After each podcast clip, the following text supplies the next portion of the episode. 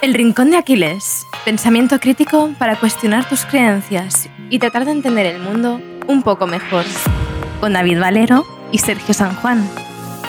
Puedes conocerles mejor en elrincondeaquiles.com. Muy buenas de nuevo. ¿Qué tal, Sergio?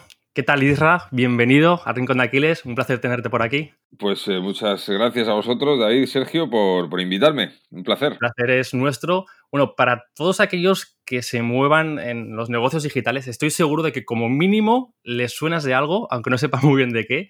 Pero para todos aquellos que no te conozcan o no les suenes, ¿quién es Isra Bravo y a qué se dedica actualmente? Pues soy copywriter eh, y me dedico pues, eh, pues a escribir eh, para vender, básicamente, por hacer un resumen muy, muy rápido. Vale, en, internet supongo, ¿no? Para sí, sí, en online. Me gusta mucho mandar cartas físicas también para vender porque funciona muy bien, pero vamos, el medio es internet desde hace unos cuantos años en el que me, en el que me muevo, sí. Pero antes de internet, o sea, tú ya eres un perro viejo en esto de la vida, o sea, has trabajado descargando camiones que has contado en algunos emails. Sí, sí, he tenido muchos trabajos. He, descargado camiones, he sido mm, escolta de, stripper, he vendido inmobiliarias, he vendido, eh, he trabajado en gasolineras, he trabajado en desguaces, he trabajado con un sastre. Bueno, no sé, es que tiene una cantidad de trabajos que, que se me olvidan un montón eh, de ellos, pero, pero todos esos han sido experiencias que, te van sirviendo en la vida para luego ir haciéndote un, un poco una composición de lugar. Así que, eh, al fin y al cabo, en su momento odiaba todos esos trabajos, o la inmensa mayoría de los que he tenido, pero luego al final han sido lecciones que han sido provechosas. Así que al final el resultado, el balance es bueno. Y si tuvieras que destacar algunas, dos o tres, de esas experiencias por las que has pasado que te han marcado como persona, ¿cuáles? Pues eh, yo, yo, diría que, que el, el, espíritu un poco de sacrificio que te da tener trabajos que realmente son odiosos y, y, tener la sensación de que no puedes aspirar a ninguno mejor y que no te queden más cojones que hacerlos, es una gran lección porque, porque ahora eh, a mí todo lo que hago no me cuesta nada. Quiero decir, eh, eh, la mentalidad con la que afrontas eh, emprender cuando has tenido un montón de trabajos muy malos y muy mal pagados y muy duros físicamente, pues es bastante más sencilla que si a lo mejor solo has estudiado y enseguida te pones a emprender, que lo veo fantástico, ¿eh? quiero decir, que, ir a buscarse la vida es lo mejor que puedes hacer cuanto antes mejor. Pero quizá un espíritu de sacrificio y una determinación son las dos pilares en los que, que me ha enseñado la vida bastante. Lo que veo en muchas ocasiones es que la gente se rinde muy pronto, muy pronto, y, esto de emprender, esto de ganar dinero, esto de montar negocios, pues va de, tener muchas veces una mentalidad adecuada porque es un camino que no es fácil, pero es, muy, es muy bonito si sabes aprovechar toda esa dureza que te da la vida para, para, para sacar lo positivo. Así que bueno, es una buena pregunta y diría que sobre todo esa capacidad de sacrificio, esa determinación es lo que más he aprendido con, con todos estos trabajos basura que suelen decir. ¿Y cómo fue esa transición de tener trabajos de, descargar camiones, ser escolta de strippers, a ganarse la vida muy bien además por internet. Bueno, la, escolta de strippers fue hace muchos, muchos años, es verdad que lo descargaron. Eso daría para, para, otro podcast, me parece. Sí, sí, además fabulosa la noche y lo que te encuentras por ahí haciendo estos trabajos. También les escoltaba a ellos, a los boys, pero ellos necesitaban menos escolta, ¿no? Era, era diferente. Eh, lo, que los, lo, que requerían. Eh, eso de los camiones sí fue el último trabajo que, que, estaba haciendo compatible mientras hacía eso. Entonces la transición eh, fue, fue lenta en cierto, en cierto sentido porque yo me dedicaba a, a, escribir para, para, algunas cosas que iban saliendo, pero no lo veía como una manera de ganarme la vida como tal. O sea, decir, fui lento en verlo. O sea, yo lo primero que empecé fue con el presupuesto de, de unos amigos que de una empresa de mudanzas. Y funcionó muy bien aquello. Y rápidamente podría haber pensado, si hubiera estado muy espabilado, muy despierto, hostia, voy a ganarme la vida con esto, pero no fue así. La verdad es que eh, seguí bastante empanado con mis trabajos y Pero, algo natural? ¿Tenías algún tipo de formación? ¿Habías leído ya sobre el tema? O... No, la verdad es que no. Siempre me gustó mucho. Soy disléxico, entonces para superar un poco todos estos problemas he tenido siempre que escribir mucho y siempre me ha gustado. Pero es cierto que había un puntillo ahí que, que puede ser como una gracia que, que tenía en, en, su momento. Evidentemente el copywriting se puede aprender. Cualquier persona, y yo el primero, estoy aprendiendo mucho durante este tiempo. Pero es cierto que, que por lo menos he contado con la ventaja de que me gustaba escribir desde siempre. te voy a lanzar un pedazo de piropo Isra, voy a hacerte una comparación con Leo Messi o Cristiano Ronaldo, ¿vale? En el copywriting. Porque mucha gente nos encontramos, en este caso, pues aprovechamos y ponemos tu ejemplo, ya que estás aquí con nosotros. Eh, quiero ser copywriting y quiero ser como Isra Bravo. Hace unos días hablábamos Sergio y yo de los sesgos cognitivos y en concreto del sesgo de supervivencia. De cómo pensamos que si hacemos lo mismo que Messi, si entrenamos igual que él, vamos a acabar siendo Messi, ¿no? Vamos a acabar siendo jugadores profesionales. O si hacemos lo mismo que ha hecho Elon Musk, vamos a acabar con dos empresas como Tesla y SpaceX. Si hacemos lo mismo que Isra Bravo, vamos a ser igual que Isra Bravo o podemos, tenemos la oportunidad de ser como Isra Bravo. Sí, no, yo, es- yo creo que no solo pueden, sino mm, y mejores, quiero decir. Por supuesto que sí, todos podemos aprender de todos, de hecho, o de casi todo el mundo se puede aprender y, y tener eh, gente co- que sea una referencia para ti es algo positivo y algo bueno y, por supuesto que, puede ser. Cada uno luego con la personalidad que tenga, ¿no? Porque es importante eso. Eh, mucha gente dice, no se puede copiar y tal, y como un debate muy grande. Copiar es algo maravilloso, todos copiamos. Lo que no podemos hacer es copiar una personalidad completa, o sea, carecer de nuestra personalidad para ser otra persona completamente. Pero al principio las influencias son lógicas y si hay gente que a lo mejor está empezando el copy y bueno, pues yo le puedo hacer gracia, pues liger- es, lógico que tengan una ligera e incluso intensa influencia en esto. Y, y desde luego, eh, no solo pueden, sino que, pueden ser eh, mucho mejores y hacer cosas mucho mejores y hacer cosas suyas y, ganarse la vida extraordinariamente bien y conseguir una gran carrera. A mí me gusta mucho lo que hago e invito a la gente que tenga ilusión a que, a que lo haga y que se pueda fijar en gente que tenga como referencia como una inspiración, no para hacerse pequeños, que ese es el problema que muchas veces nos fijamos en alguien que está muy lejos y la comparativa eh, siempre nos hace sentir pequeños. Y, hay una cosa que lo que tenemos que hacer es mirar un poco a toda la gente que podemos enseñar detrás. Y cualquier persona que sepa un poco sobre un tema tiene mucho que enseñar a todos los que vengan detrás. Y ya irás alcanzando tú los puntos más altos. O sea, está bien fijarse en la referencia siempre y cuando sea como una forma de inspiración y no de comparativa que te haga sentir pequeño, porque todos somos arrancados y todos somos pequeños comparados con alguien. Por tanto, hay que tener cuidado que la mentalidad ahí no nos juega una mala, pasada. Pero desde luego, eh, es una. eh, para mí es un, es un orgullo y un honor, desde luego, que alguien pueda querer dedicarse a esto porque me haya descubierto y, pueda hacerlo tan bien y mejor que yo, sin lugar a dudas. Y no es falsa modestia, eh, lo pienso de verdad. Y cuando empezaste Irra, ¿quién te influyó a ti? ¿Cuándo, ¿Cuándo eras ese Irra que estaba a punto de empezar? ¿Qué personas te inspiraron? A mí, me, a mí eh, en el mundo de... A mí me, me- ha inspirado mucho y me ha gustado siempre mucho Bukowski, por ejemplo, que no es copywriter, pero me ha, me ha inspirado muchísimo a la hora de escribir y creo que si hubiera sido copywriter hubiera sido de los mejores, si no el mejor. Entonces era un, un tipo que me ha inspirado mucho. Y luego en copy, bueno, pues eh, clásicos como Gary Halber o Gary Bencivenga o gente más moderna, sobre todo para ver el modelo de negocio de Ben Settle, cosas así. Hay mucha gente que, me ha inspirado y muchísima gente de la que aprendo. Pero ya te digo que yo tengo una base de, copy en el sentido muy poco marketingiana. A mí no me gusta el marketing, a mí me gusta la vida. O sea, a mí me gusta, que creo que vender y vivir es lo mismo y creo que se puede aprender de ventas de, de una mujer que tenga una frutería de un tío que tenga una pescadería y se puede aprender muchísimo. Puede sonar atópico, pero es cierto que se puede aprender mucho más que muchas veces en cosas enquilosadas de marketing, porque al final no tienen ese trato directo y esa experiencia que puede tener alguien que tenga un puesto en el rastro, que, que puede saber de cojones de, psicología de ventas y tal. Entonces, la venta está en todos los sitios de la vida.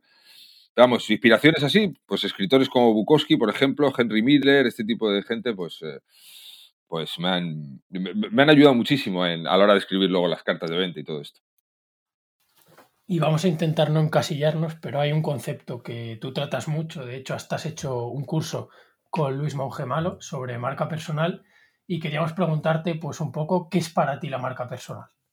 Bueno, la marca personal es algo con lo que todos nacemos, eh, nos guste o no, todos somos una marca personal andante, absolutamente todos, y cuanto antes lo asumamos, mejor. Cuanto antes entendamos que, que- a mejor tratemos nuestra marca personal, mejor nos va a ir nuestra vida personal y profesional.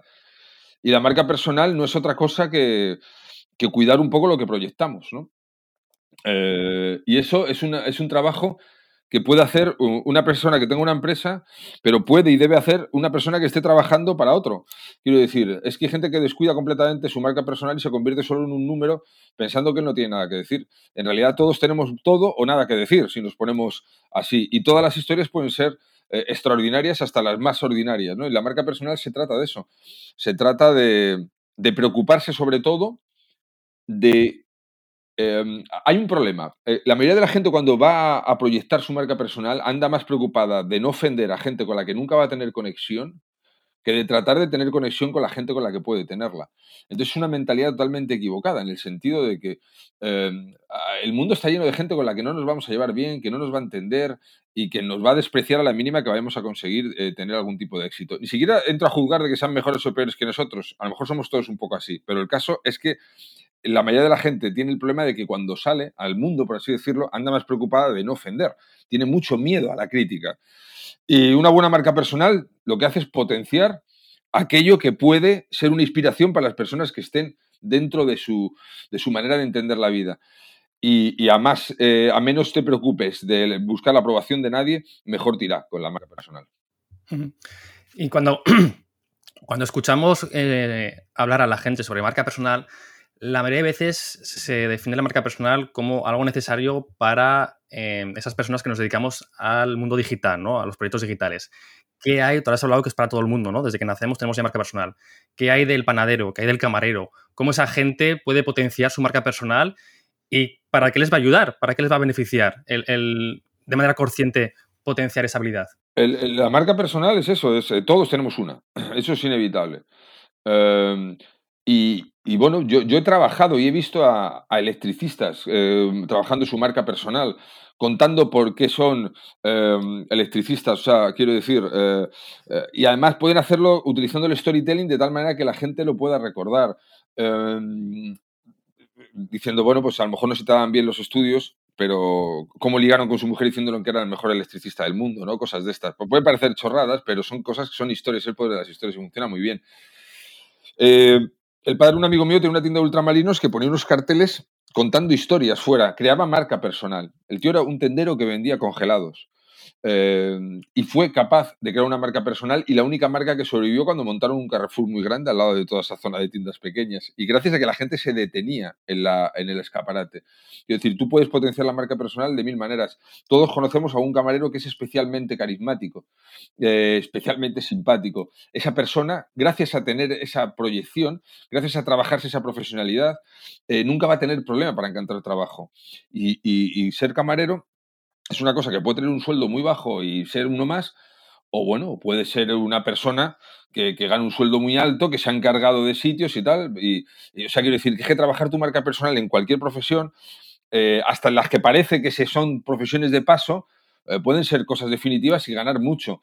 Entonces, hay muchas maneras en las que se puede trabajar una marca personal. Un panadero también puede trabajar su marca personal simplemente por el tipo de atención que le dedique a la gente, por el tipo de, textos o de carteles que pueda poner para comprar las cosas. Quiero decir, puede convertir su panadería en algo, en una más, o puede convertir su panadería en un sitio donde la, experiencia de compra sea mejor.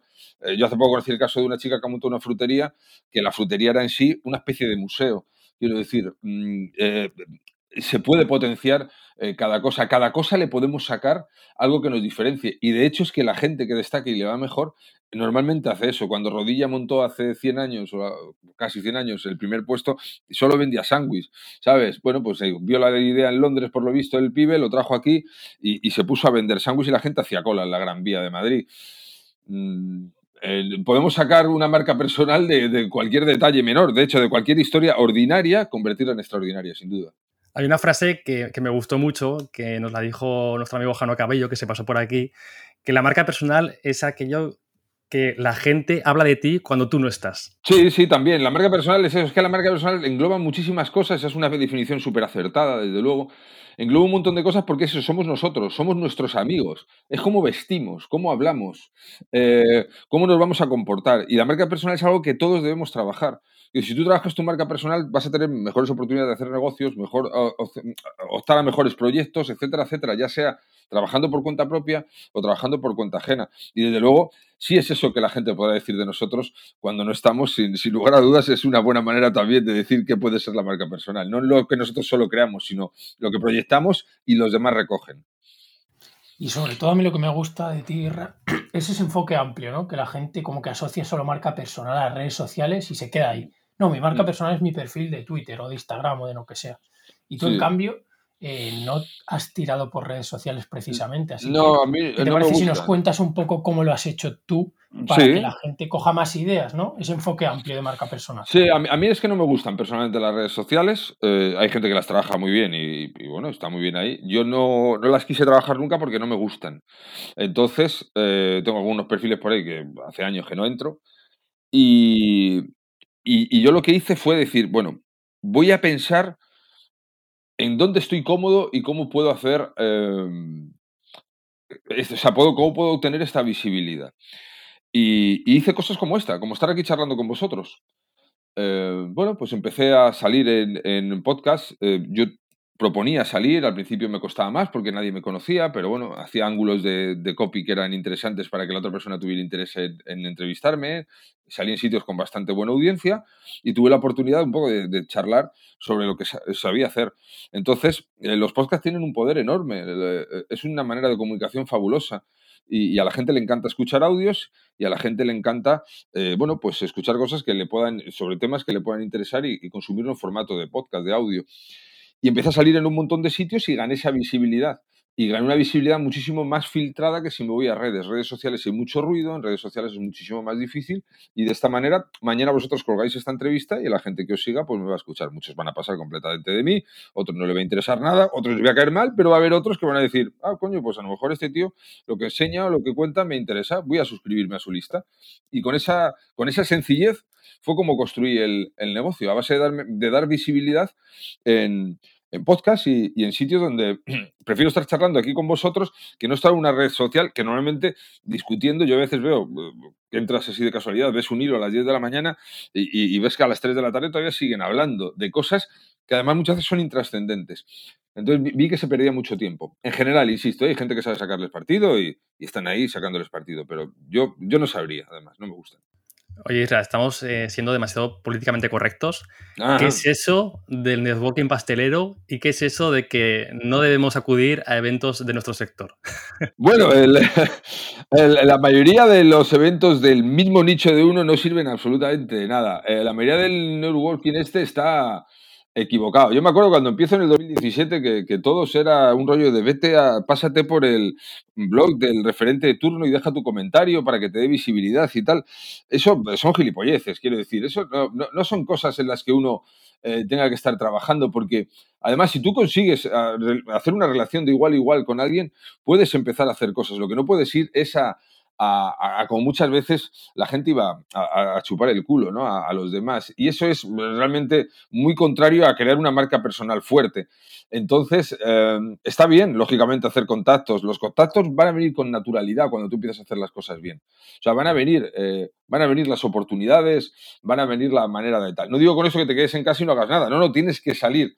Pero tienes que salir al mundo a exponerte desde una manera en la que tienes que estar pensando qué vas a poder aportar realmente. Y si lo que estás pensando es simplemente a ver cómo le hago la pelota a alguien para, para que me dé visibilidad y cosas así, que es la mayoría de las veces lo que se va a tratar de hacer en eventos, a dar palmas y hacer el gilipollas, pues la verdad es que no vas a conseguir gran cosa. Porque es que funciona normalmente así, porque vas a, no sé, bueno, yo en los eventos presenciales lo que he visto que la gente va mucho a ver si se, a ver si liga y eso. Quiero decir, es como una especie de, Tinder, ¿no? La aplicación de Tinder, de ligar, pero en persona. Los efectos, si, si, alguien está soltero o hay alguna chica soltera que nos está escuchando y quiere ligar, que vaya a eventos de marketing online que se va a cansar de ligar.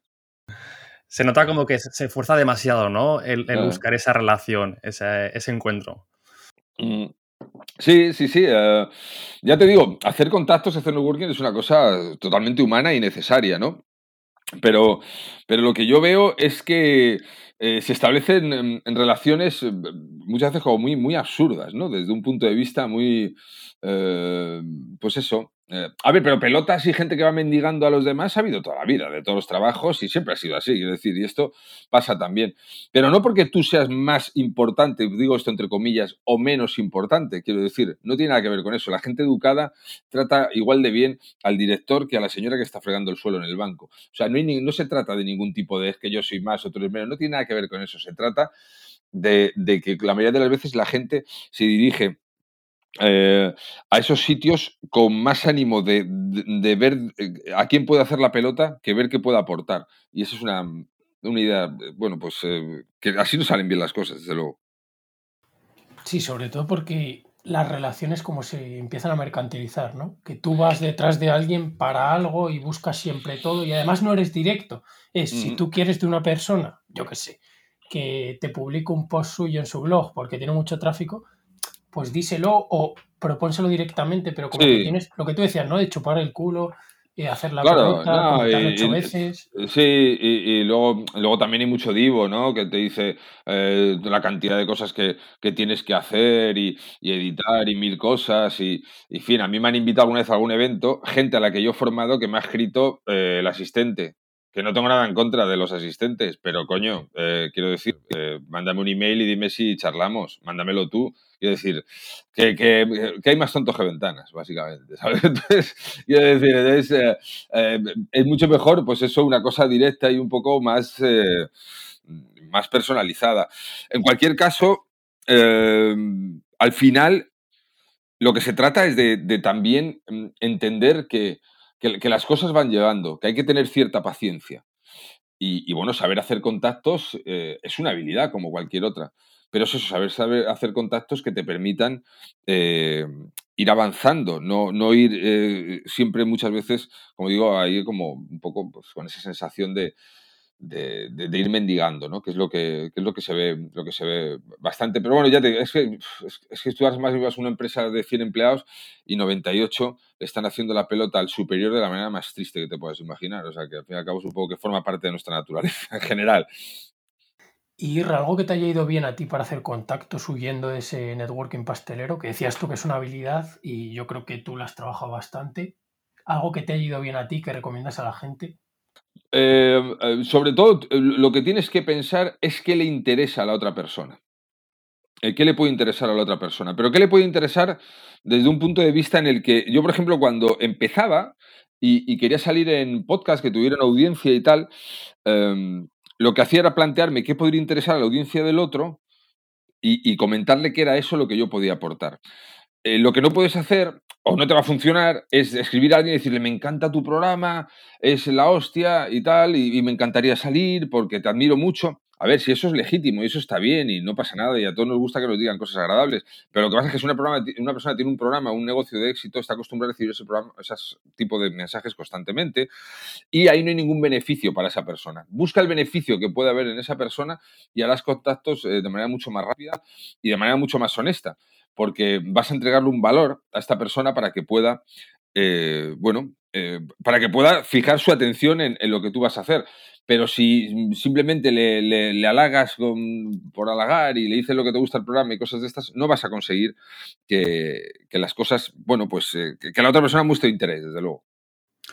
Muy de acuerdo, Irra. Oye, vamos a pasar ahora a charlar un poquito sobre tu profesión, el copywriting, que antes nos has dicho que, bueno, básicamente es escribir textos para vender, para persuadir, ¿no? Y, conseguir esa venta. Eres un experto en, hacer esto muy bien, en conseguir la atención de las personas. ¿Cómo consigues captar esta atención en un mundo donde cada vez es mucho más difícil que nos presten atención? Bueno, eh, hay que hacer un gran esfuerzo, es cierto, porque es verdad que cada vez es más difícil y hay una cosa que es lo mejor que puedes hacer. Yo, bueno, pues eh, entendí hace muchos años que lo mejor que podía hacer era mandar un email todos los días precisamente porque eh, hay que estar presente en la mente de la gente la mayor parte del tiempo posible. Esto es una cosa que todavía, ya cada vez menos, pero todavía sigue pasando mucho y sigue comentando mucho, que esto es spam, que no puedes hacer esto todos los días, y sinceramente es un error, y, bueno, ya que estamos en un podcast donde no hay que ser políticamente correctos, es una gilipollez afirmación, pero como la copa de un pino, porque además es muy sencillo. Eh, esto es una cuestión de quiero decir, nadie, no somos tan importantes, quiero decir, eh, esto de que no voy a escribir todos los días que voy a molestar a la gente, oye, la gente está mil cosas, o sea, que tú escribas eso todos los días o no, no le importa a nadie, no tengas tanto ego. Quiero decir, creo que si se dice eso, tienes un problema de autoestima en el sentido de creer que eres demasiado importante. Eh, o sea, es que a nadie le importa que escribas todos los días, o sea, decir, yo puedo, yo llevo años haciendo esto y si estoy 15 días sin escribir, en 15 días se acuerdan cuatro.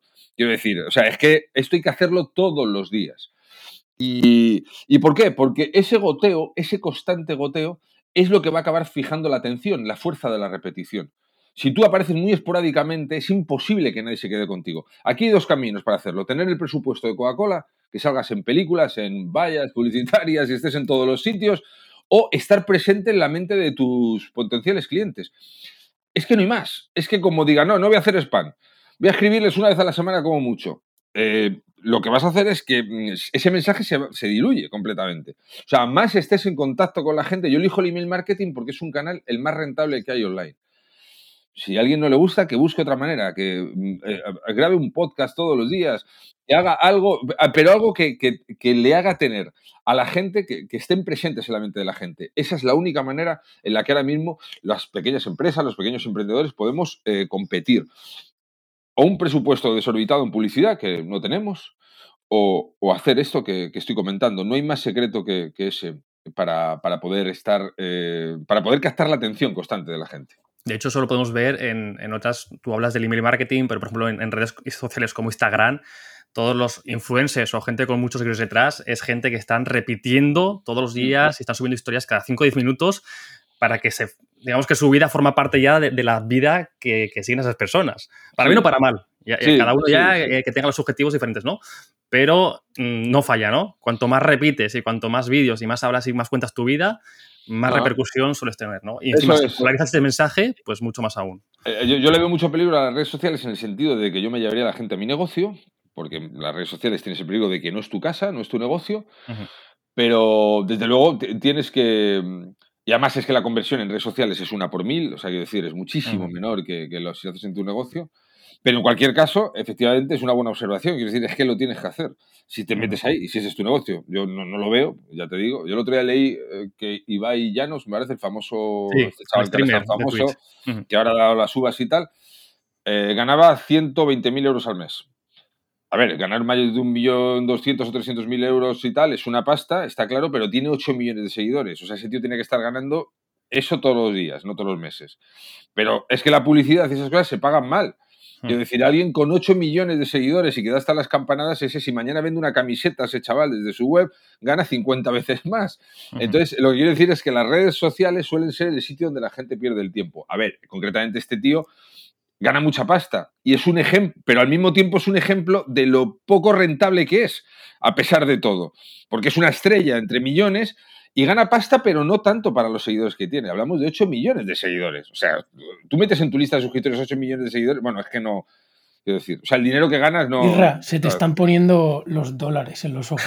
Pues están en tu lista con 8 millones, sí, sí. Con 8 millones, macho. Con eso es una cosa. efectivamente. Hablabas con, con, Luis Monge, ¿no? De que él con su canal de YouTube, que tenía 2.000 mm. o 3.000 personas, mm. seguramente había ganado mucho más de manera más directa o menos directa que, que, youtubers con 200, 300 mil seguidores que no saben rentabilizarlos, que, llegan casi a, a, ser mileuristas. O sea, ahí, ahí, Luis dijo una verdad como un templo. Quiero decir, yo personalmente he trabajado con gente de 250 mil seguidores en YouTube que les costaba sacar mil pavos. Quiero decir, o sea, que les costaba vivir del tema. Es decir, pues no vendían nada, hacían vídeos gratuitos ahí y decía mucho, dame like, pero dame like los cojones. Quiero decir, yo quiero que me compres algo. Dame dinero. Entonces, claro, el, rollo es ese que muchas veces la, gente está errando el tiro. Aparte es que mañana eh, a este concreto le cerraron durante un mes el este porque tuvo una serie de denuncias porque alguien desocupado le pareció incorrecto algo que dijo y, tal. O, que tú a lo mejor estás en Instagram y mañana para llegar a tus seguidores tienes que poner una pasta porque eso lo cambian para que todo esté de pago.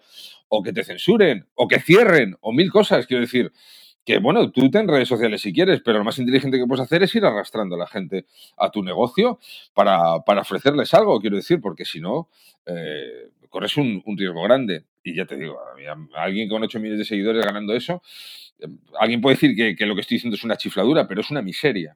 Lo es. o sea, quiero decir, eso es un negocio de uno propio. O sea, no, no podría saber en cuánto se puede multiplicar eso. Sobre todo que la gente lo entienda en términos relativos por Claro, claro. O sea, que decir, alguien que gana un millón y medio de euros es la hostia. Quiero decir, o sea, que decir que, que, es eso, que es sueldo de futbolista, ¿sabes? De futbolista bueno, además. Pero que me refiero que para lo que es eh, la gente que le sigue, eh, nos demuestra que, que, lo que es la red social es un negocio para cuatro, cuatro, cuatro, eh, para cuatro personas. Y que un negocio propio, tú tienes una comunidad de 5.000 personas bien trabajadas y ganas una cantidad de dinero grandísima si lo sabes hacer bien. Y sobre todo que no te conviertes en alguien dependiente de terceras personas, ¿no? Eh, personas, empresas. Por ejemplo, si mañana Twitter decide cerrar, Y tú tienes todo tu negocio montado en Twitter o en Instagram o en Facebook.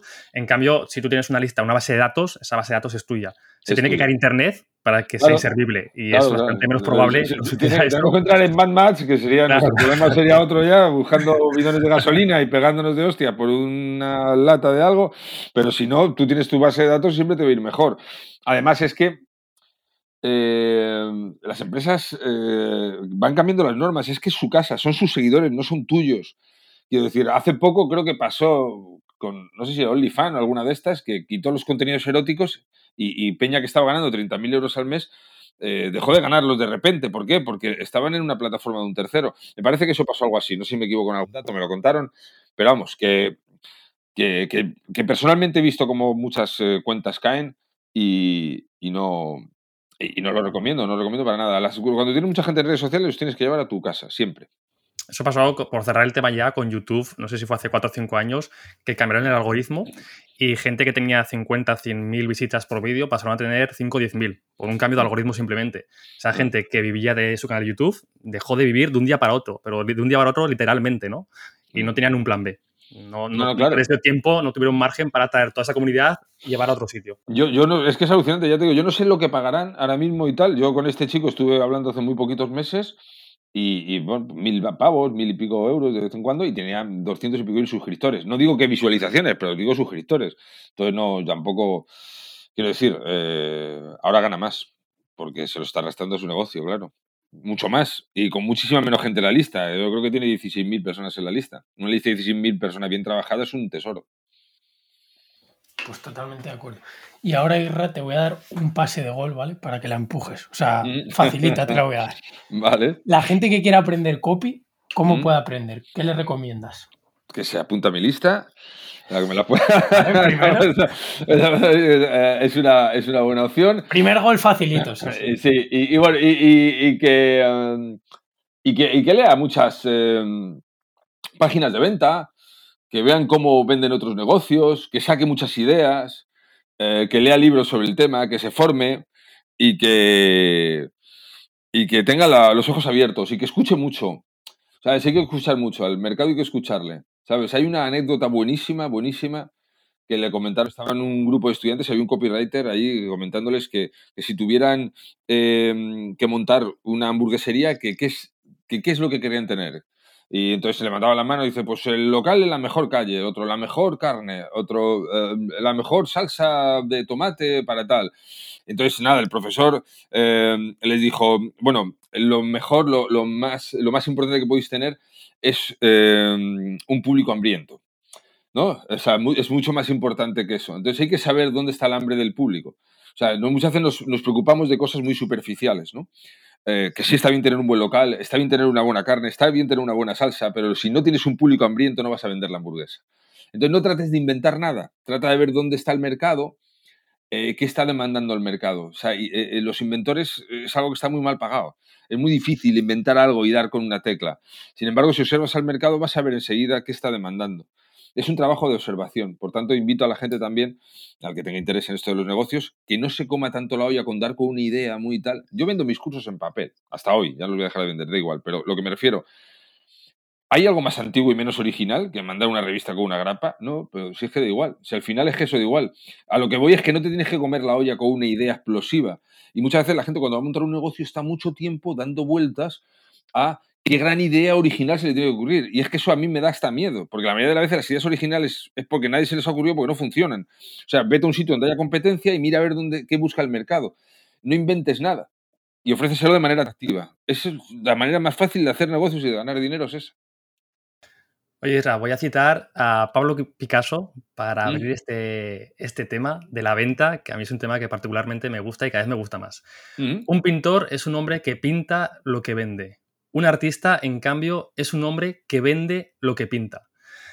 La palabra venta suele tener una connotación un poquito distorsionada, ¿no? Antes fuera de micro lo, hablábamos. Eh, algo que parece que solo hacen las empresas cuando tienen que vender un producto o un servicio. Pero, ¿qué es realmente la venta? Bueno, para mí la venta y la vida es lo mismo, ¿no? Un poco también lo que hablamos fuera de, micro. Vendemos desde que nacemos, eh, buscando la atención de profesores, hermanos, nuestros papás. Eh. Entonces, em, estamos constantemente vendiendo, ¿no? Para tratar de ir a ver una película que nos apetezca más para, de otra que nos haya propuesto nuestra pareja o nuestros amigos. Eh, tratar de ir a un restaurante que nos parece más chulo que el restaurante coñazo que siempre propone mm, Alberto. Eh, quiero decir, para ligar, para buscar un trabajo también nos vendemos. Quiero decir, o empezamos a aceptar, eh, algunas personas, claro, lo tienen asumido, que estamos constantemente vendiéndonos o, vamos a asociarlo eso a una cosa negativa. La gente, pero eso viene porque hay una mala relación con el dinero. O sea, la gente ve el dinero como algo negativo cuando el dinero es algo fabuloso y maravilloso, que hace cosas importantísimas por la humanidad. Y, lo que pasa es que la gente lo asocia con algo malo. Entonces te conviertes en sospechoso cuando ganas dinero y la gente, pues eh, casi que eso está casi penalizado. Y no se dan cuenta que si tú vendes un servicio, lo que estás es ofreciendo tu tiempo a cambio del dinero. El tiempo es infinitamente más valioso que el dinero. Entonces, eh, creo que hay que pagar muy bien el tiempo de, la gente y la mayoría de la gente vende su tiempo mal. Entonces atrae clientes tóxicos, no le respetan. En fin, bueno, aquí daría para varios podcasts más también. A lo que voy es que la relación con la venta se tiene que, empezar a naturalizar desde nosotros, cuanto antes mejor, cuando antes a un niño le enseñes a verlo como algo natural, algo positivo y algo bonito, pues mejor, porque al final eh, las personas que tienen la habilidad de vender y de saber venderse, tiene una vida muchísimo más plena, más interesante, más satisfactoria, más libre, tienen más oportunidades de opciones, conocen gente más interesante, les surgen mejores oportunidades. Quiero decir, es que nos guste o no, saber vendernos es una cosa que, es que nos, nos mejora la calidad de vida. O sea, quiero decir, es así de sencillo. Y para saber vendernos, te vuelvo a hacer la misma pregunta que con el copy. Eh, ¿qué le dirías a una persona que quiere saber venderse? ¿Por dónde tiene que empezar y cómo puede venderse mejor? Aparte de ir a eventos de marketing, claro, para ligar. Lo, de, apuntarse a mi lista ya no va a colar, ¿no? Ya no va a colar otra vez. Venga, otra vez, otra vez, apuntarse a la lista. no, eh, creo que para aprender a, a, venderse eh, hay que saber que, que, vas a fracasar mucho, que vas a tener, que nadie eh, nace aprendido, y que, y que te vas a tener que joder. Quiero decir, vas a tener miedo, te vas a sentir incómodo, pues te jodes y aún así lo haces. hay, hablabas de lo de ligar, tipos desde siempre que han tenido mucha facilidad y mucha naturalidad para acercarse a mujeres, eh, otros tipos que querían acercarse a mujeres, tanto más como el que se acercaba, que han sido mucho más tímidos, pero lo que hay es que eh, tienes que eh, poner de tu parte. Entonces, em, para aprender a vender, pues eh, es leer muchos libros sobre el tema, hacer cursos, pero sobre todo observar, probar eh, y no tener miedo al rechazo. A ver, todos tenemos miedo al rechazo, todos tenemos miedo a la pérdida, es inevitable, pero hay que saber dominar ese miedo. Y hay que entender, eh, sobre todo, que si no vamos buscando la aprobación de todos los demás, te empieza a importar cada vez menos el rechazo. Y cuando tú negocias con la mentalidad de cliente perdido, empiezas a vender mucho mejor. Esto de la calidad, mentalidad de cliente perdido daría para un podcast, pero de pago ya tendría que ser si entramos ahí en profundidad. Pero básicamente es, como su propio enunciado dice, es dar por perdido al cliente. Ir con esa mentalidad, ¿no? Ir con esa mentalidad. Si nosotros empezamos a ir con la mentalidad de que nada pasa, si empezamos a dejar de mostrar necesidad, pues lo que empieza a suceder es que empiezan a llegar las oportunidades más. Las personas desesperadas son muy poco atractivas, igual que lo son para una relación personal, hombres o mujeres, cuando se muestran desesperados, casi es repelente. O sea, quiero decir, casi huimos al lado contrario, eso es así. Pues esto pasa a la hora de la venta y pasa a la hora de absolutamente todo. Si estás necesitado y la gente nota esa debilidad, lo tienes muy complicado. Por tanto, es una cuestión de, mentalidad y de, y de pensar siempre con la mentalidad hasta de cliente perdido. Oye, Isra, hemos hablado antes del networking pastelero, ahora vamos a mm. hablar del marketing pastelero. Hostia, eso sí queda para, para, temporada entera de podcast. Voy a decir una frase que además eh, la dices creo que tú en, mm. la conversación con Luis Monge en este curso de marca personal. Mm. Regalar valor para validarte. Que parece que, si no regalas valor o, no usas esta frase, ¿no? De te doy valor gratis mm. para, para, que tengas ya mi. para captar tu atención. Oye, ¿hace falta de verdad regalar valor para que No, no, al contrario, al contrario. Ah, quiero decir, Esto es como si tú vas a un supermercado y te dan una pequeña muestra de queso y te gusta, vas a comprar el queso entero. Hay gente que da el queso entero, entonces te vayas saciado y no compras nada. Quiero decir, eso de dar valor así a las puertas para que tratar de captar la atención de la gente es lo más triste y lo peor que puedes hacer por tu negocio. No vas a vender, vas a alimentar y vas a fomentar además que te siga gente que no le va a dar demasiado valor a lo que haces y que, crea que en el todo gratis, y no hay nada peor que, que las personas que piensan que todo gratis, porque no hay nada gratis en esta vida, y no, no interesan como clientes. Es que no interesan, quiero decir, es que no.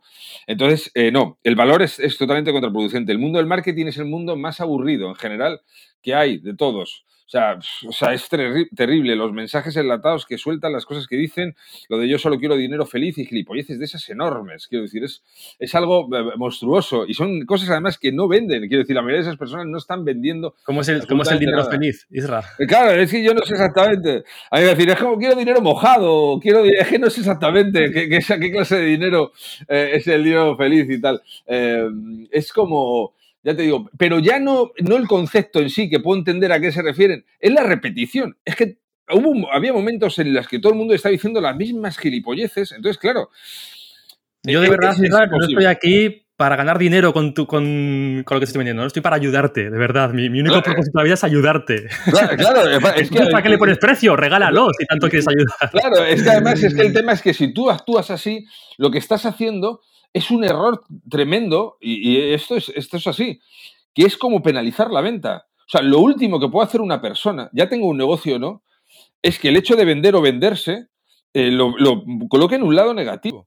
Entonces, cuando la gente esconde la venta, es una manera subconsciente de estar diciéndole a los demás como si la venta fuera algo malo, lo que vendiera fuera una puta mierda. Pues no. O sea, quiero decir, yo el primer día te tengo que decir, me dedico a esto. Y tengo la obligación de ofrecértelo. Y tú tienes la libertad de cogerlo o no cogerlo. Es que no hay más. Todo lo demás es eh, tratar de tratar a la gente como idiotas y de engañarnos a nosotros mismos y es eso, penalizar la venta y, avergonzarnos de lo que estamos haciendo. Es decir, tú puedes ofrecer tu, producto al séptimo día porque quieres o al cuarto, al quinto, como tú quieras. Yo soy partidario, sin lugar a dudas, de ofrecerlo desde el primero. Pero nunca tienes que engañar a la gente sobre cuáles son tus intenciones y qué es lo que haces. Quiero decir, porque además es que eso es un tema meramente egoísta. No hay nada más rentable que vender diciendo la verdad. O sea, cuando tú vendes diciendo la verdad, y no me hablo de una cuestión ética, es más rentable. Hay que hacer la verdad interesante. Esto nos lo han enseñado los copywriters desde hace muchas décadas, que siempre decían eso. Vende diciendo la verdad, pero haciéndola interesante. Y es que esto es así. Cuando tú estás escondiendo la venta constantemente y lo ves como algo negativo, de no, te voy a regalar mucho valor y tal, un poco como para que el otro pueda decir, mira qué buena persona soy, lo que estás dando a entender, aunque sea inconscientemente, es que vender no es de buena persona. Y ese es un error de cálculo y un error de vida total. Quiero decir, es que no puedes mm, asociar la venta a algo malo. O sea, el mundo se mueve porque la gente compra y vende cosas y adquiere cosas y aprende con el conocimiento de otros y paga con el tiempo de otros lo que otros saben. Quiero decir, eh, a mí me da esta rabia tener que, que muchas veces eh, tener que no explicar esto, porque muchísima gente lo entiende, no estoy yo aquí para explicar esto, o sea, que evidentemente, me refiero que haya gente que esto no lo vea, quiero decir, que, que no vea que, que, que, está, que estamos vendiendo, que el mundo necesita que, la gente compre y venda cosas y que el dinero es algo maravilloso en el sentido de que tú con el dinero puedes hacer muchas cosas. No, es que el dinero eh, convierte a la gente más egoísta o más generosa. Claro, es que la gente que genera dinero puede generar trabajo, puede donar mucho dinero para que se estudien enfermedades, puede crear un hospital, yo qué sé. Es que si lo vas a poner negativo es como con un cuchillo. Tú con un cuchillo puedes pegar una naranja o le puedes cortar el cuello a un tío. Claro, y los cuchillos no son malos, pues el dinero tampoco. El dinero es solo una tecnología, es solo una manera de, de comprar tiempo, ¿no? Entonces, eh, ya te digo, es que me pongo casi de mala hostia, joder. Pero hay que empezar a vender y. Te entiendes, te entiendes. hay que empezar a, vender y ver esto con naturalidad. Y, ganar dinero es una cosa noble. Y es, es, una cosa que, si no ganas, no pasa nada, pero intentarlo es una obligación. Tú tienes que intentar no ser dependiente de los demás, que los demás tengan que mantenerte. ¿Qué cojones es eso de que los demás tengan que mantenerte? Tienes que intentar mantenerte por ti mismo. ¿Sabes? Eso es una obligación que tienen que, que, que asumir las, las personas humanas libres de la Tierra. Oye, no sé si estaréis de acuerdo conmigo, Sergio Isra. Yo creo también que, la palabra venta eh, poco a poco haya cogido esta connotación más negativa. Gran parte de culpa la tienen los vendehubos, los cantamañanas, que, que, hacen un marketing muy agresivo, ¿no? Con el típico ABC. Mm. Y eso al final, pues cuando empezó Internet, eh, colaba, a la gente se la, se la colaban Mm. y cada vez empieza a colar menos, ¿no? Porque ya Mm. la gente ya se las empieza a oler. Y creo que también que la gente va con mucho más cuidado cuando ve estos mensajes de, de venta. Y a veces es, dif- es difícil para muchas personas eh, diferenciar entre lo que de verdad merece la pena a, a lo que te están prometiendo el oro y el moro y te están diciendo que mañana vas a trabajar desde Hawái y vas a ganar 10.000 euros al mes simplemente Mm. comprando su curso, ¿no? Y de estos hay unos cuantos. La, en la tumbona, David, tirado. Claro. Sí, es importante. Eso sí, es, es la tumbona y con un alguna, eh, con algún cóctel o algo y tal. Y si hay, Claro. alguien, abani- si hay alguien abanicándote ya, es la hostia. Pero eso Mejor. ya es para, para gurús auténticos, ¿sabes? Los que están, los, los gurús que estamos en comienzo de carrera es solo tumbona, ¿sabes? Ya el abanico y la copa ya es para, para gente más top. Y ojo, sí. no hagas caso a los demás, que los demás son los vendehumos. Yo no, yo soy el Claro. bueno. Claro, eh, eso yo, yo, eh, quiero decir, eh, el, el tema es que mm, la venta se ha asociado desde hace mucho tiempo con muchas cosas, no solo de aquí, aquí se refuerza en el mundo online para gente que entramos en, estas generaciones, gente más joven, gente que somos más mayores, pero me refiero que, nos estamos ya acostumbrando totalmente a comprar eh, todo, pero esto viene de- de- de- de- desde siempre, ¿no? Cuando antes iba el, el vendedor de crecepelos aquí a la, a la Plaza del Pueblo a contar mentiras, ¿no? Entonces, claro, se asocia muchas veces a eso. Eh, se asocia este tipo de cosas que existen, existen, existen estas cosas, ¿no? Pero al final uno tiene que pensar, si yo tengo un conocimiento, una habilidad, un tipo de producto, lo que sea, que vendo y, y lo que entrego realmente tiene un, valor y tiene un beneficio para estas personas, eh, quiero decir, no, no- o sea, todo tipo de estafas que vayan alrededor no te tiene que preocupar absolutamente nada. Esto es como lo que hablamos antes, es que esto depende, lo que hagas con el cuchillo, ¿no? Pues esto es lo mismo, o sea, quiero decir, si tú sabes hacer algo y, lo vendes, véndelo y, no, lo, no lo asocies a ninguna cosa. Es cierto que en el mundo del marketing online la gente viene de darse muchas hostias porque se han metido en cosas, en jaleos muy grandes y, y que, que al final eran pues, cosas poco servibles y la gente va escarmentada. Pero eso a la larga es bueno. Es a la larga bueno para el propio mercado porque va a hacer que la gente más profesional es la que siga funcionando, va a hacer que los estándares de calidad tengan que subir, la gente no se va a conformar cualquier cosa y ahora no vas a pagar mil euros para que alguien te diga una plantilla rellena cuatro cosas y no sé qué porque se lo copia por ahí a uno. No. Ahora la gente va a exigir más. O sea que a la larga eh, va a ser bueno, la competencia es buena y el nivel de profesionalización que vamos teniendo cada vez es mayor. Así que mejor. A mí me ha gustado, Irra, mucho la idea de que lo hilo con esto y respondiendo a lo de David, de la sinceridad. O sea, si tú aspiras a tener clientes inteligentes, clientes que ya se la huelen, Mm. clientes que, que son, son los que más dinero tienen y los que, y los que sí. acaban comprando, pues sé sincero. O sea, di, yo vendo esto por esto y es esto. Y Sí, no sí, generar falsas expectativas y luego no se la pegan y encima luego te vuelven a comprar porque lo que les has dicho es lo que les has dado. Además es que, fíjate, es lo que dices, ¿eh? Eh, a, nivel de, a nivel de, de máxima eh, de egoísmo puro, es lo mejor que puedes hacer porque la, gente que más ha destacado en el mundo de la venta, en el mundo de la empresa, ha sido gente, en contra de la imagen que nos quieren dar de seres malvados y tal, tú ves a gente como Gary Bencivenga y tal, que son copywriters míticos, que, que han vendido millones y millones de dólares, eran gente que vendían con, diciendo las verdad, diciendo la verdad del primer momento y enseñaban así. Y, y es que al final es que es lo más rentable. Y atrae ese tipo de gente inteligente, joder. Eh, tú vas a vender algo y decir, págame mil euros que vas a estar en una tumbona eh, en la playa y tal, quien te lo compre es que es, muy inocente y acaba de aterrizar, pues que es muy tonto, quiero decir, porque si y piensas que no a volver a comprar. Claro, y además, si, si piensas que no sabes hacerlo con un conuto y vas a ir a eso, a ver, yo he conocido gente muy inteligente que ha caído en estas cosas. Quiero decir, los, pero no van a caer más veces. Entonces, claro, eh, te, vas acortando y al final nada más que te vas a quedar con tontos o nuevos. Y eso no es una buena idea de negocio. Pero picar y que a todos no le hayan colado, joder, a todos no le han colado. Alguna vez, está claro, o sea, eso no te salva a nadie. ¿Qué curso compraste, Isra? Venga, dilo, dilo. No, no. yo, yo estaría orgulloso de decirlo tranquilamente, pero no puedo decir que me lo hayan colado en ese sentido. Pero sí que he estado dentro de algunos, de muchos, que he pensado, hostias, con un par, ¿sabes? Eso sí. Pero, me han colado otras cosas, ¿eh? quiero decir. Ahí me la han colado, yo qué sé, y, y dejar eh, montar cosas, hacer cosas de negocios, que no salieran y colármela y tal. Quiero decir, a que todo el mundo, macho, todo el mundo nos hemos confiado y nos hemos fiado. Si fiarse es bueno, hay que tener al final un poco un ojo al otro lado, pero también, coño, pensar en la buena voluntad de la gente también es agradable, es agradable también. Oye, para ir cerrando ya, en el Rincón de Aquiles en este podcast eh, nos gusta hablar mucho sobre aprendizaje y toma de decisiones. Para nosotros son dos pilares fundamentales para tener una buena vida. Y te quiero preguntar, ¿qué papel precisamente tiene el aprendizaje en tu día a día? Pues eh, central. Es una muy buena pregunta, la verdad. Central. En, todos los días eh, aprendo. Todos los días me propongo, además, el tema. A mí me gusta mucho salir a andar, salgo a pasear por ahí, pongo música, me relajo, pienso cosas y, aprendo todos los días. Eh, realmente forma parte, hay veces que con unas formaciones mejor más específicas, ¿no? Pues eh, tal, otras veces eh, escuchando entrevistas, otras veces leyendo libros, como sea. Pero forma parte fundamental porque sí ocupa lugar, porque nos ocupa tiempo y la cabeza no puede ocuparlo todo, así que sí ocupa, pero, pero lo bueno del aprendizaje además es que yo estoy descubriendo una cosa que me fascina mucho, y como soy lento, yo siempre he sido lento, ¿eh? Eh, pues, pues he tardado en darme cuenta.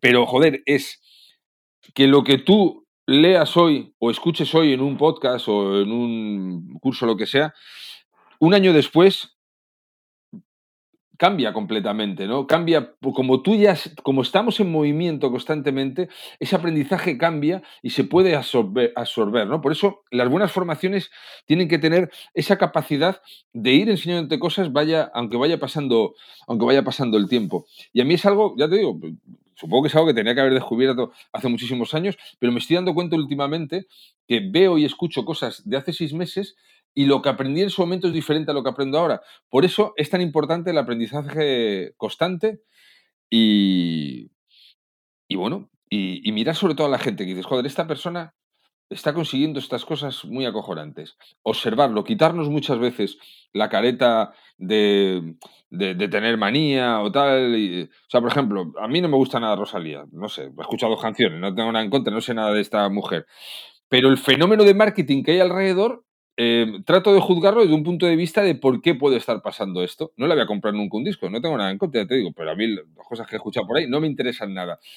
Pero no saco la vena hater y digo, esto es una basura, ¿por qué se vende esto? No, trato de pensar por qué tanta gente le gusta algo de esto. Y yo lo que recomiendo siempre a la gente cuando hablo con ella es, si ves a alguien en Internet que está destacando y está ganando mucho con algo, em, independientemente de que te caiga bien o no, obsérvalo, y mira a ver por qué puede estar haciendo cosas, qué cosas puede estar haciendo bien. Y es que se aprende mucho observando a la gente. Esa es una, cosa que podemos aprender todos los días también. A mí, Isra, una de las cosas que más me gustan y más he aprendido, eh, valga la redundancia, de ti, es la capacidad de observar. Tendemos a infravalorar lo que podemos aprender simplemente observando, dando un paseo por la calle, observando a, la pareja de abuelos que van de la mano parece que solo podemos aprender leyendo libros, hincando codos, escuchando mm. podcasts o, con cursos de formación, ¿no? Y es que observando hemos perdido, o me da la sensación de que estamos perdiendo esa capacidad, esa habilidad para aprender por, observación. Es, que además es que se aprende muchísimo, muchísimo. Empiezas a unir puntos de una manera, se vuelve la mente mucho más ágil. Tú te vas a un bar, por ejemplo, una terraza, y observas simplemente la reacción de la persona que no le han puesto una tapa cuando se han puesto a todos los de alrededor, y ves hasta el, nerviosismo en su gesto y a lo mejor no tiene hambre, pero le jode que se le hayan puesto a todos menos a él. Bueno, pues esos pequeños detalles nos dicen mucho de cosas que luego eh, eh, nos enseñan, por ejemplo, la pérdida. O sea, lo potente que es eh, hacer cosas con, con la pérdida, lo potente que es la sensación de escasez, cuando dicen, pues en una cervecería, por ejemplo, pues es otro ejemplo igual, pues a lo mejor tienen a las 2 de la tarde el sábado van a poner eh, paella y ver a la gente arremolinada para no quedarse sin ello y, la sensación de pérdida ante algo cuando no tienen esa necesidad. Esas son cosas que, nos sirven como lección para, luego aplicarlas en, psicología de ventas, ¿no? Entonces, sí, sí, observar. Eh, observar es un ejercicio maravilloso Además, es, eh, solo nos lleva tiempo, que es muy valioso, pero es que el tiempo eh, puede pasar de diferentes maneras. O sea, el tiempo puede ser, no es igual para todos. Si lo inviertes bien, es mucho más rentable que si lo inviertes mal. Es como todo. El, bien, el tiempo es un activo, como si fuera una criptomoneda o un fondo indexado. ¿Y algún tema en concreto, Irra, que estés aprendiendo ahora o que quieras aprender este año, que acabamos de empezar? ¿Algún pues tema que, te haga sí. Mm, sí, mucho, el, de las em, inversiones descentralizadas, el DAFI este, famoso. Me interesa mucho, muchísimo, me parece fascinante. Estuve con Pepe Díaz un día hablando, que es una máquina, eh, este hombre, del tema de, de las inversiones descentralizadas. Y, es algo que este año voy a, darle mucha caña, aprender mucho. Independientemente de luego de invertir más o menos, quiero conocer esta nueva moneda, o sea, esta, nueva forma de dinero, quiero decir, monedas de este tipo y muchas. Ahí yo tengo una hija de nueve años que ya me dice cosas cuando está jugando como de si le puedo comprar tokens y tal. Entonces, claro, ya me, queda, me quedo acojonado. Digo, hostias, o sea, este lenguaje empieza a ser natural para esta gente. Eh, tengo que aprender un poquito de qué va esto. Así que me estoy, ese, ese, va a ser mi tema central, al margen de temas de míos, para aprender. Eh, con Pepe Díaz, además, que me gusta decirlo, porque es un tío que es buenísimo y al que le interese ese tema, le que se apunta a su lista y que, que luego decida si le interesa formarse con él no. Lo mismo vamos a, buscarle. A ver, le Sí, o sea, soy Pepe Díaz y tal, es, es, es, muy bueno el tío, muy bueno, muy bueno, de verdad. Sabe mucho y tengo una muy buena relación con él personal. Y, y, y bueno, al que le interese el tema de criptomonedas y todas estas historias, Mm, ya te digo, el tío sabe mucho y es muy didáctico. Lo recomiendo, vamos. Pues igual hay que, hay que buscarle, Sergio. Oye, en gran parte los resultados de nuestra vida vienen dadas por las decisiones que tomamos, omitiendo pues, la parte del azar, de dónde hemos nacido, pues esas variables que tampoco podemos controlar, ¿no? Pero otras muchas sí que podemos controlarlas. En estos últimos años, Isra, ¿qué te ha ayudado a tomar mejores decisiones para encontrarte en el punto en el que estás ahora mismo? Eh, mi pequeña, mi hija a mí personalmente me ha ayudado mucho, es una fuente de inspiración muy grande para mí. Siempre he tenido, bueno, una ventaja que tenemos los disléxicos, tenemos muchos defectos, como cualquier otra persona, y además han añadido este, pero una ventaja que tenemos es que solemos ser bastante perseverantes, porque nos cuesta mucho más entender eh, los textos cuando leemos, cuando escribimos y todas estas cosas. Entonces siempre he tenido la ventaja de ser bastante perseverante, pero la fuerza que te da eh, un hijo, pues eh, es determinante para mí, ¿sabes? Es Quiero decir, todos los movimientos van pensados en, no en regalarle las cosas para convertirle en un ser blando y estúpido, que no sepa tomar sus decisiones y que no sepa eh, tener capacidad de sacrificio, pero sí eh, tratar de, llevarle al, mejor mundo, al, mejor mundo posible. Así que sí, eh, ahí ha sido, ha sido eso, mi, hija sin lugar a dudas. ¿Y qué has aprendido a ser padre, Si tuvieses que decir algo. Em, he aprendido a, bueno, a que ahora tengo nueve años, otra vez, quiero decir, em, eh, vuelvo a tener otra, otra vez una, a reconectarme mucho con mi infancia y sobre todo em, he aprendido eh, un amor generoso eh, que no espera nada a cambio, ¿no? Eso es una cosa muy interesante porque cuando con las parejas, con los padres, los amigos y tal, claro que hay un, gran amor y, no se trata de una comparativa como de mejor o peor una cosa u otra, eh, pero siempre inevitablemente esperas cosas eh, a cambio, ¿no? si no es imposible de mantener. Eh, con un hijo, por lo menos en mi caso, y sé que no es un caso exclusivamente mío, solo esperas que vaya bien. Solo, solo, solo quieres que vaya bien, no, no, necesitas más recompensa. Yo firmaría aquí no volver a ver a mi hija si sé que va a estar bien. Y, y, sería terrible para mí eso. Pero, pero porque pones por delante, por encima todo, ¿no? Entonces, si, de mí dependiera, eh, haría cualquier cosa, sin esperar nada a cambio. Entonces, eso es lo que me ha enseñado, ¿no? Eh, pues un, amor muy generoso, muy generoso. Joder, se me ha puesto. Eh, pasamos de ventas y tal, y el, tío este y tal. no, pero bueno, sí, sí, realmente si, tenemos la suerte de tener a nuestros padres y tenemos la suerte de, que nos hayan querido con sus errores, porque los padres nos equivocamos y cuando somos mayores nos damos cuenta más todavía, pero, pero aunque lo sepan expresar mejor o peor, hay una generosidad y, hay, una, hay un planteamiento que, hay, gente que lo sabe expresar mejor o sabe expresar peor. Yo no sé si lo sé expresar bien o no, pero, pero desde luego eh, es, hay una pureza, hay una generosidad en ese amor que es maravilloso experimentarlo, la verdad.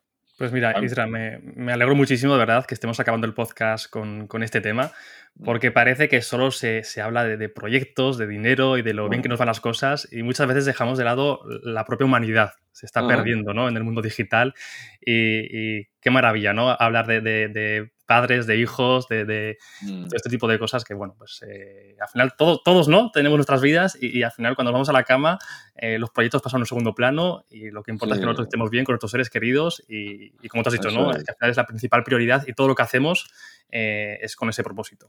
Claro, y eh, tratar, aparte así, si, si con un poquito así de cada uno, pues tratamos de hacer un mundo mejor y tal, y sobre todo no, no estar tan ofendidos siempre.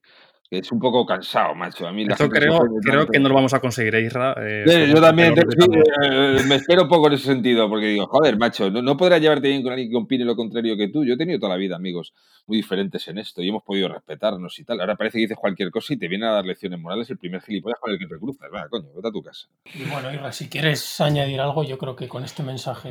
No, eh, lo único que quiero decir, eh, Sergio David, que ha sido un placer, de verdad. Muchísimas gracias. He estado muy a gusto. Sois un par de Placer es tíos muy majos y, y de verdad que gracias por haberme dedicado vuestro tiempo, haberme dejado vuestro espacio aquí para, para charlar, A para ti. conocernos un poco más.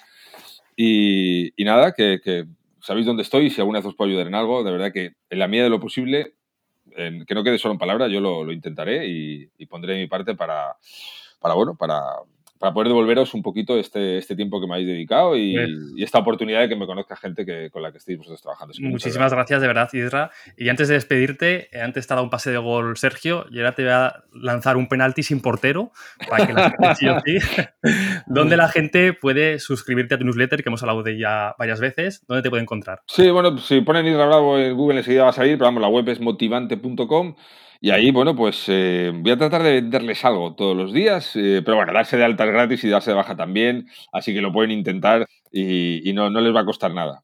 Y de aquí os decimos que de verdad que merece muchísimo la pena. Yo llevo meses ya suscrito a tu, a tu lista y es una auténtica pasada. Así que en cuanto se acabe este podcast, que le quedan 10 segundos, ir directos a suscribiros porque si no lo hacéis ahora, no lo haréis mañana, se os va a olvidar.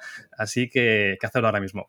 Un fuerte abrazo, Sergio, Isra, muchas gracias. A vosotros, gracias. Si te ha gustado este episodio, compártelo. Puede que a alguien le sirva. Y si quieres estar al tanto de todo lo nuevo, no te olvides de seguirnos en redes sociales y en nuestra web, elrincondeaquiles.com.